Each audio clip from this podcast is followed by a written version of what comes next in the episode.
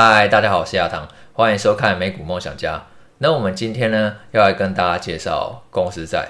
我们之前呢有介绍过两部影片，第一部影片呢跟你分享了三档债券 ETF 可以让你月月领息。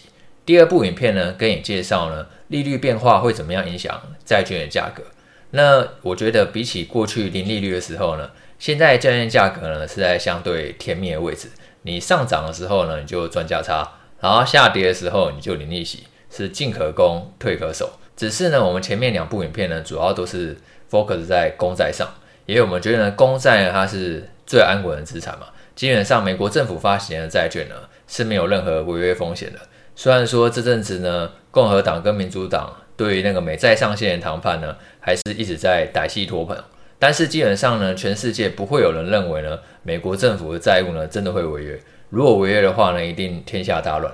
所以虽然现在美国两党他们吵得不可开交，但是这个债务谈判啊，最后通过机会呢是非常非常大。基本上美国政府债务呢违约的几率呢就是趋近于零。那投资债券呢主要有两个风险，第一个风险呢就是违约风险，第二个风险就是利率风险。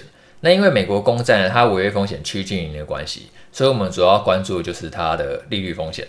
那这个在我们上一部影片当中已经有跟大家讨论过。那公司债你就要留意两个风险喽。第一个风险当然就是利率风险，而第二个风险就是违约风险。因为公司发行的债券，它是有可能会倒闭的嘛。公司假设营运状况不佳，它还不出钱的话，你的债券本金很有可能就拿不回来了。所以投资公司债，它主要会受到两个风险所牵扯。第一个，它会受到利率风险影响；然后第二个，它会受到违约风险影响。所以说，就算未来联准会它真的降息了，那你一定可以看到说呢，公债它上涨的机会呢，其实是相对高了。但是公司债就不一定会上涨了，公司债还是要回头去评估一下公司它本身营运的状况。那我们今天要介绍的公司债呢，就是西方石油所发行的公司债。那巴菲特他狂买西方石油的股票，已经不是新闻了嘛？应该大家三不五时，如果我去追踪巴菲特的话，一定都知道说，巴菲特他最近真的是疯狂的在买进西方石油的股票。那他现在总共已经持有超过两亿股的西方石油，然后持有的价值呢，大约是一百二十亿美元，然后也是波克夏第六大持股。所以在整个投资组合当中呢，其实占比呢是非常高的。那之前波克夏才举办过股东会嘛，那巴菲特在股东会上是这么说的，他觉得西方石油的开采地点呢是非常好的。西方石油它主要在美国的二叠纪盆地呢去开采石油，而这个盆地呢其实占美国原油产量呢非常大的一部分。那西方石油它本身也是在美国二叠纪盆地当中呢最大原油开采商。那因为它的地理位置很好的关系，所以西方石油开采成本呢是非常低的。只要油价有四十美元以上，它就有办法呢发股利。那现在西德州原油价格虽然过去一年算是大幅度的下跌嘛，去年最高曾经到达一百二，那现在是有七十美元左右。所以对于西方石油来讲的话，它还是可以持续的赚钱，因为它的开采位置够好，所以生产成本呢是可以压得够低的。然后再就是巴菲特他自己也说，他非常欣赏西方石油的 CEO，他觉得他是一个有财务纪律的人。他在油价大涨的时候，他不会说就好像疯狂的扩产，然后或者说油价太大大跌的时候，他就开始很恐慌的去做减产。他会有纪律去执行，然后他也更有能力的去回馈股东。等于说他很欣赏这个老板嘛，所以其实这很巴菲特的做法。他觉得这个业务不错，西方石油开采地点很棒。然后第二个，他觉得这个老板很棒，他很欣赏这个老板的为人，所以他就开始呢去大幅度的买进。他占整个西方石油的股本比例已经超过百分之二十五了，是最大的股东。那只是我觉得西方石油对我来讲呢，就是很典型的景气循环股。虽然说西方石油它的开采位置很好，然后生产成本可以压得很低，但是毕竟它的获利还是受到油价涨跌影响嘛。油价高，它获利就很高；油价跌，它它获利就会衰退。所以我觉得在油价涨跌呢，有很多不确定性的情况下。但是巴菲特又一直在狂买西方石油的股票，那时候我就转念一想，哎，不然我来买西方石油的债券。那西方石油确实也发行很多档他们自己家的债券。那我们以二零二五年九月一号到期的债券为例，西方石油它这档二零二五年到期的债券呢、它每一年的票面利率呢是百分之五点八七五，然后呢会每半年呢付息一次，然后穆迪给的信用评等是 Baa，也就是说还是投资等级，标普给比较差一点是 BB。那这个主要原因是因为呢，其实疫情期间，如果大家还有印象的话，曾经一度出现负油价，这个历史上从来没有看过的现象。因为那时候世界各国为了对抗疫情嘛，然后一开始在最恐慌的时候，大家都是只能封城，然后呢，瞬间呢，那个原油需求就急降，因为大家不用开车，所以瞬间所有交通运输需求都急降的情况下，让很多原油都是销不出去了。然后那时候就出现一个史无前例的负油价。那想当然，当时所有的原油开采商呢都非常的凄惨，那西方石油也不例外。那时候它的评级呢就一度掉到垃圾级。只是最近呢一两年呢，因为财务体制又变好了，所以它的信评又开始渐渐的回升。那穆迪甚至已经给到投资等级了。那我们来看一下西方石油它这档二零二五年债券的价格，现在最新的成交价呢是九十八点九美元。然后这是它过去的价格走势图，它在二零二一年九月的时候呢，最高曾经到达一百一十美元。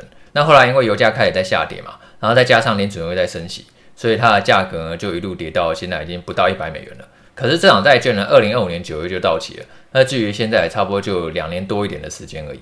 那八月他都愿意狂买西方石油的股票，我持有西方石油债券两年多，然后每一年报酬率能快到百分之六，哎，我觉得算是一个还不错的一个选择。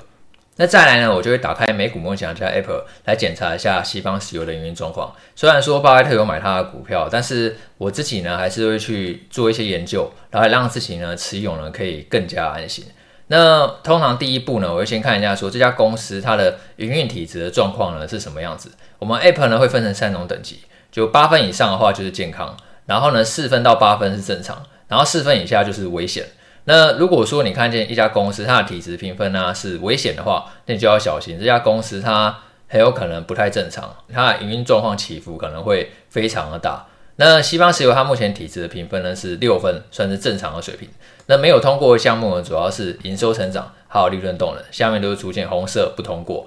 那营收还有利润衰退的原因，主要是因为油价大幅度的在下跌嘛，所以造成呢西方石油它营收还有利润呢。开始减少，可是现金流量还有偿债能力呢，都是通过标准的。不管说是自由现金流，或者说是营业现金流呢，都是在持续的流入。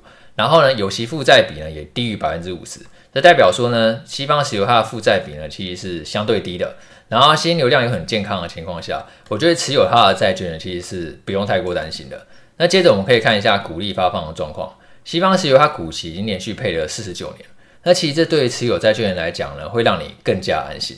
因为呢，公司它在分配利润的时候，一定是先付利息，然后再付股息。它必须要优先支付债券利息，然后剩下有利润之后，才能分配给股东。那你看，西方石油它股息已经连续配了四十九年。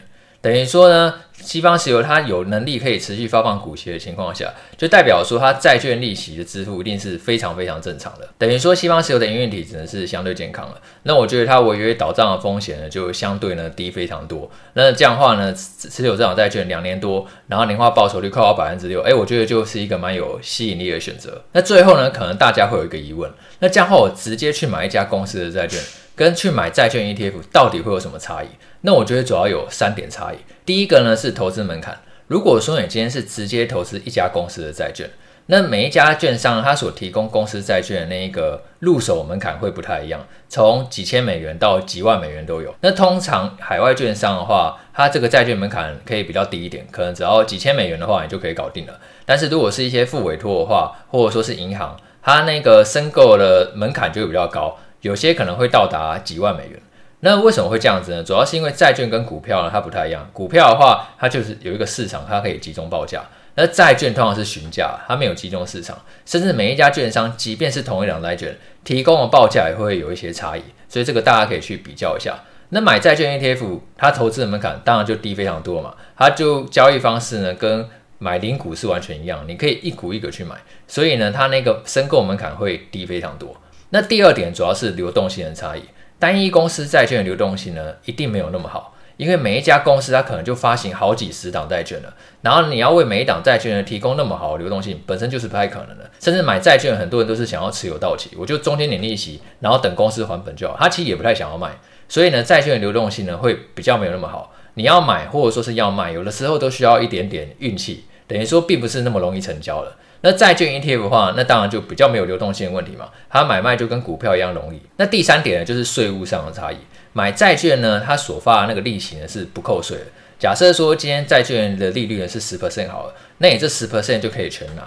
那债券 ETF 呢，它会先扣税。如果说利率一样是十 percent，它会变成只有七 percent 给你，那剩下的三 percent 呢，它会隔年再退给你。最终结果是一样的，因为债券 ETF 它配的息仍然是利息嘛。只是呢，它会先扣税再退税。那债券呢，它是一开始就不扣税，它会直接全额给你。所以到底该买债券还是该买债券 ETF 好？我觉得是各有好处啦。买债券的好处就是你可以自己组债券 ETF 嘛，而且你可以自己持有至到期。那我觉得这是最大的好处，因为你持有到到期的话，你的确呢，就是只要公司不倒账的话，就可以保证这个收益嘛。就算中间利率怎么变化，其实跟你呢也一点关系都没有。可是债券 ETF 的话就有影响，因为你是不能持有这到期的，因为每一档债券 ETF 它的那个挑选原则不太一样。还有可能会有年数的限制，或者说是评级的限制。像我们之前介绍过美国二十年期以上公债 ETF TLT 嘛，它是专门挑二十年期以上的公债。所以说，假设他持有的债券年限呢，诶低于二十年了，他就要先卖掉，他更不管当时的殖率变化怎么样。可是如果你是直接去买美国公债，那就不会有这样的问题啦。就算今天可能因为利率上升，让债券价格一直跌，那也没有关系嘛，持有到到期，反正就会还钱。那这样的话，这个账面上的损失就是暂时的，这个是直接投资债券最大的好处。可是相对来讲的话，流动性就没有那么好，有时候要成交也没有那么容易，而且它的入手门槛也是比债券 ETF 还要高一点的。好，那今天影片到这边喽。如果你喜欢这部影片的话，记得帮我按赞、订阅，然后开启小铃铛。然后有任何想法的话呢，都欢迎一起在底下留言讨论。那我们就下一次见喽，拜拜。